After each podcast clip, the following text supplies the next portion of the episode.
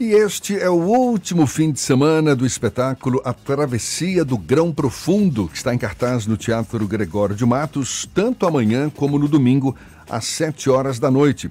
A montagem, dirigida por Paulo Ato, fala da relação de pai e filho que vivem na Caatinga. O diretor Paulo Alto Paulo Ato. Paulo Ato é nosso convidado aqui no Isso é Bahia. Seja bem-vindo, Paulo. Bom dia. Bom dia, bom dia, ouvintes da Tarde FM. Bom dia ouvintes do programa Isso é Bahia.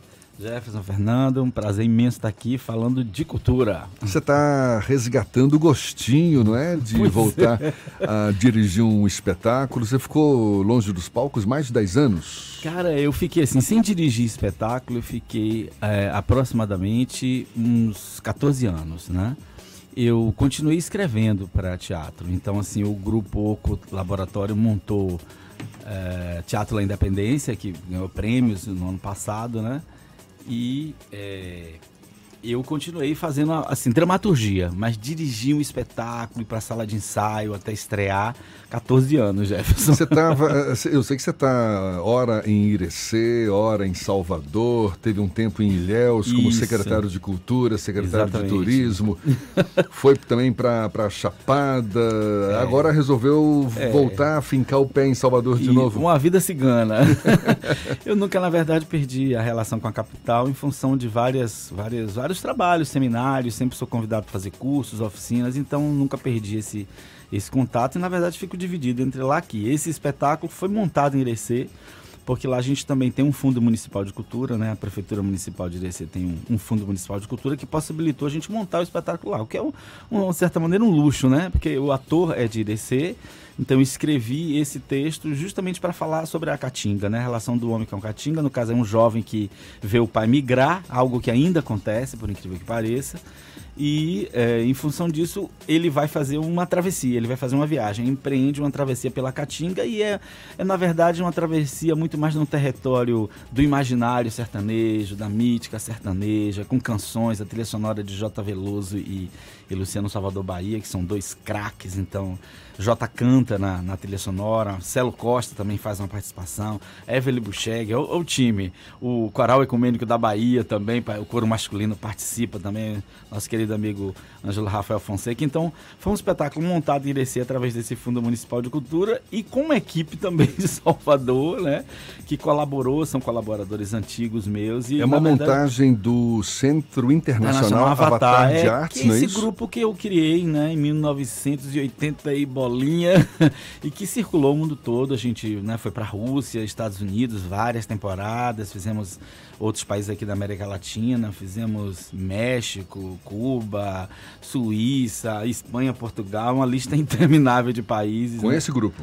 Com esse grupo. Esse é um grupo que eu criei naquela época, década, final de 80, início dos 90, a gente, todos esses espetáculos e também me levaram a publicar livros fora do Brasil, né, escrever textos também. Eu estava justamente lembrando que a última vez que eu montei um espetáculo com um grupo profissional foi na Espanha chamado Diosas del Ouvido, tipo Deusas do Esquecimento, com o grupo Ábrego Teatro de, da Cantábria.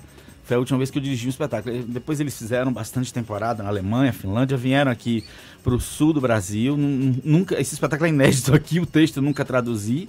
Foi um texto que eu fiz direto no espanhol. Então, assim, eu tenho um, um trabalho fora do Brasil de muito tempo também, né? Essa questão da gestão, o casamento, um filho, isso dá uma, uma certa Muda, imobilidade né? pra gente. A travessia é, conta um pouco também uma questão é, do sertanejo, a travessia que o sertanejo passa ao longo da própria vida. Você falou sobre uma questão do imaginário, mas é Isso. uma questão da própria vida do sertanejo fazer esse processo de travessia? Sim, porque ele até fala que é, um grão profundo só bastava. Esse grão profundo, isso é o sertão. Então, quando a gente fala de uma, de uma relação com o sertão, a gente fala de uma maneira muito profunda da relação do homem com o clima, né, com a cultura é, eu não vou dar spoiler do espetáculo, mas é, a gente tem uma, uma, uma, forte identificação com a questão do vaqueiro, né, da sua relação com a terra, com o meio ambiente. Isso é muito determinante no sertão, né, porque não há como você ignorar o seu entorno.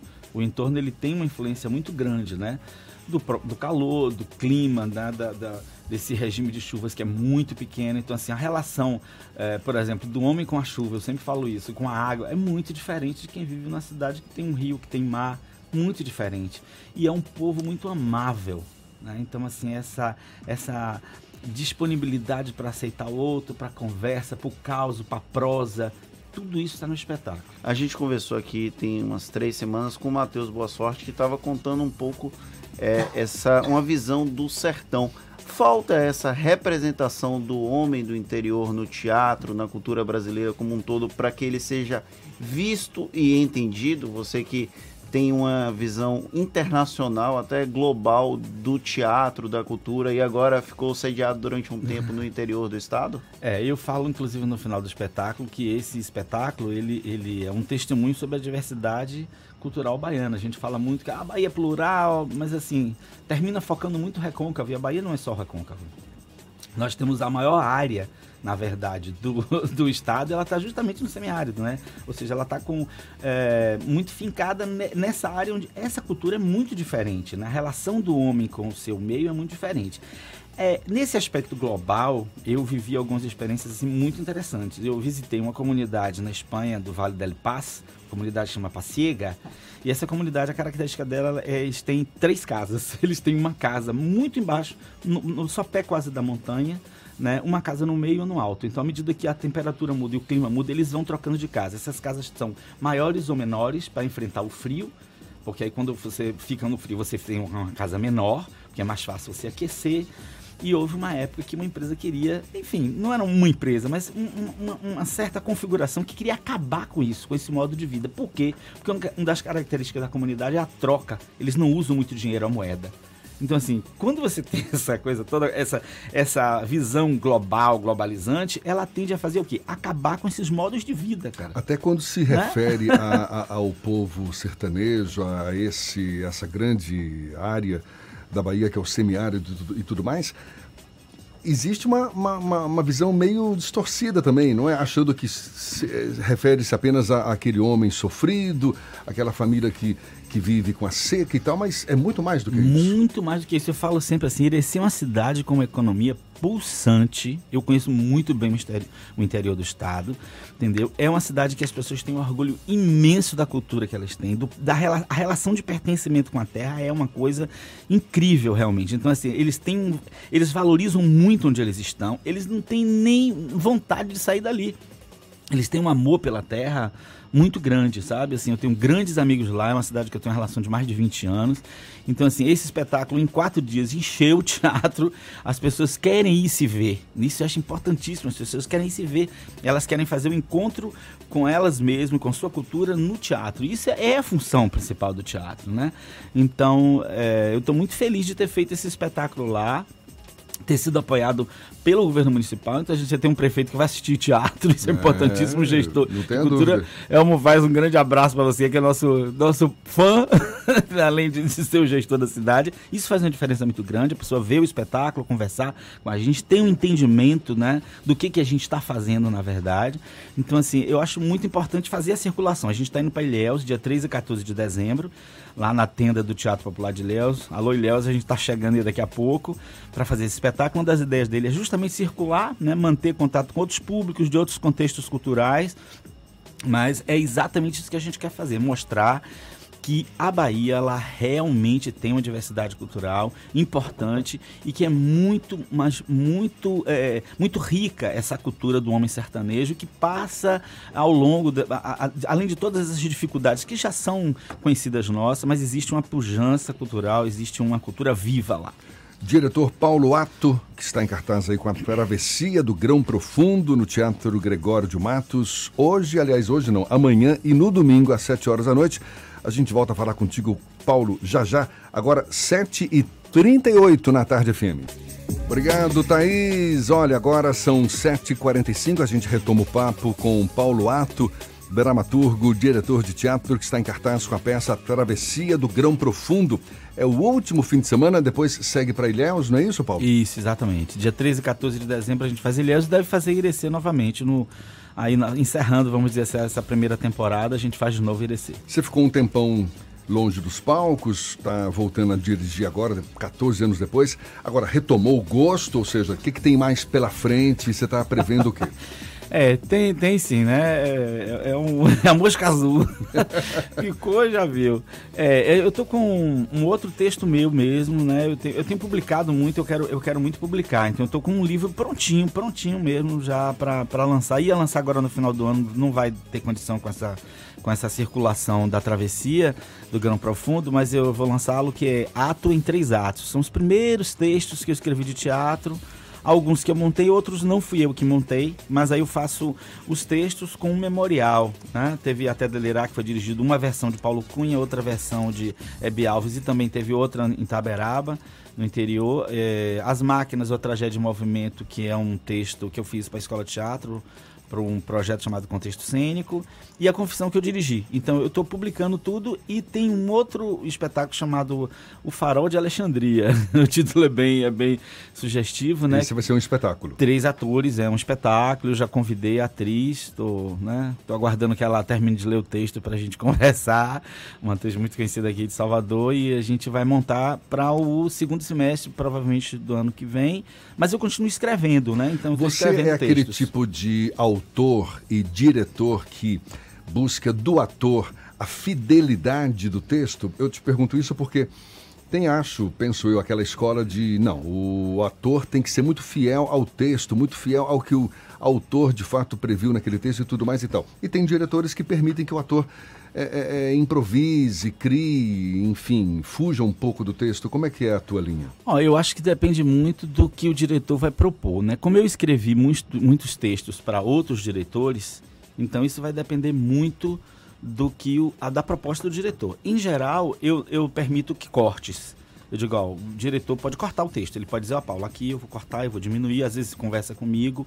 Né? Agora, eu, a partir do momento que eu dou o texto para um ator, eu não, eu não permito muito muito muito improviso não. Ele pode sugerir algumas expressões alguma coisa. Às vezes eu mesmo coloco eu mesmo como autor, eu como diretor desrespeito o autor. Às vezes eu vou e modifico, mas, por exemplo, Teatro na Independência tem uma cena em que os, o grupo de teatro né, que faz o espetáculo, que o texto é assim, eles ficam conversando. E é uma conversa de, de ping-pong, assim. Eles falam uma coisa, falam outra, falam expressões, brincam. São eles arrumando o espetáculo, arrumando o camarim. E muita gente acha que aquilo é improvisação. E não, e não é. É exatamente o texto que eu escrevi, sem uma mudança. Então, assim, vários, várias pessoas que me conhecem que diziam ali é improviso. Eu digo, não, não, não. É o texto exatamente. Ela não, não se satisfez, até a atriz conhecida, a Cláudia de Moura, ela disse: Eu vou perguntar a esses atores. Aí foi perguntar a Caio, a Evelyn, esse texto aí que vocês fazem dessa cena do camarim. Aí, é um improviso? Não, tem nada, é o texto de Paulo. É exatamente essas expressões, essas brincadeiras o que termina sendo bacana porque revela que eu tenho um, um, uma, um conhecimento, uma vivência, né? que termina fazendo uma cena como se a cena fosse improviso e não é. A cena está toda escrita. Nat eu... A naturalização da cena, digamos assim. É, porque eu é, é uma vivência de teatro de quase 40 anos, então assim, quando você faz uma cena dessa de camarim, você já passou por, isso inúmeras vezes. Então eu quis justamente traduzir um pouco para o público o que é essa cena onde eles estão arrumando é, figurinos, falando do espetáculo, mas falando da vida deles também, do modo de vida deles, como é que eles encaram o teatro, como é que o teatro entrou na vida deles. E aí a gente consegue fazer isso. É uma, vamos dizer assim, você, é muito difícil isso, é traduzir uma espontaneidade de uma vivência num texto escrito, né? A gente lembra o espetáculo A Travessia do Grão Profundo, em cartaz só nesse fim de semana no Teatro Gregório de Matos, direção de Paulo Ato, é uma criação do Centro Internacional Avatar de Artes, tem o Núcleo Caatinga e coprodução do Festival de Teatro da Caatinga, é, é esse festival a gente vem fazendo já há cinco anos, esse festival está se internacionalizando, é um desafio fazer um festival internacional de artes cênicas, né? numa cidade que ainda não tem teatro, a gente está com a promessa de ter um teatro até, até o ano que vem, até o final do ano que vem, e cada vez ocupando mais espaço. E eu vou lhe dizer, é, é, um festival disputadíssimo pelo público. Você tem filas gigantescas na porta. Então, essa é a primeira coprodução. Né? A gente vai começar a fazer algumas outras. Esse próximo espetáculo que eu vou dirigir no ano que vem, muito provavelmente é uma coprodução com o Festival da França. A gente está negociando com eles, mas muito provavelmente é uma coprodução também. Paulo, muito obrigado. Uma delícia conversar com você. Sucesso. Que esse espetáculo seja o reinício aí de vários outros. A gente torce por isso. Muito é obrigado. Que, é o que eu espero também. Eu quero agradecer a Fernanda, a você, Jefferson, a toda a equipe aqui da Tarde FM. Quero agradecer também a Fundação Gregório de Matos, porque foi um convite da Fundação que possibilitou essa temporada assim que a gente acabou de estrear. A gente estreou agora no final de outubro em Irecê e já vimos para cá. Então, agradecer a equipe aí do Teatro Gregório de Márcio, da Fundação, pelo convite de Fernando Guerreiro, que muito nos honrou em fazer esse espetáculo aqui, falando da Bahia, falando de outra Bahia, falando do sertão na capital. Obrigado, Mar gente. Maravilha. Paulo Ato, portanto, a travessia do Grão Profundo neste sábado e domingo às 7 horas da noite no Teatro Gregório de Matos. Ingressos a 20 reais a inteira. São 7h51 na tarde FM.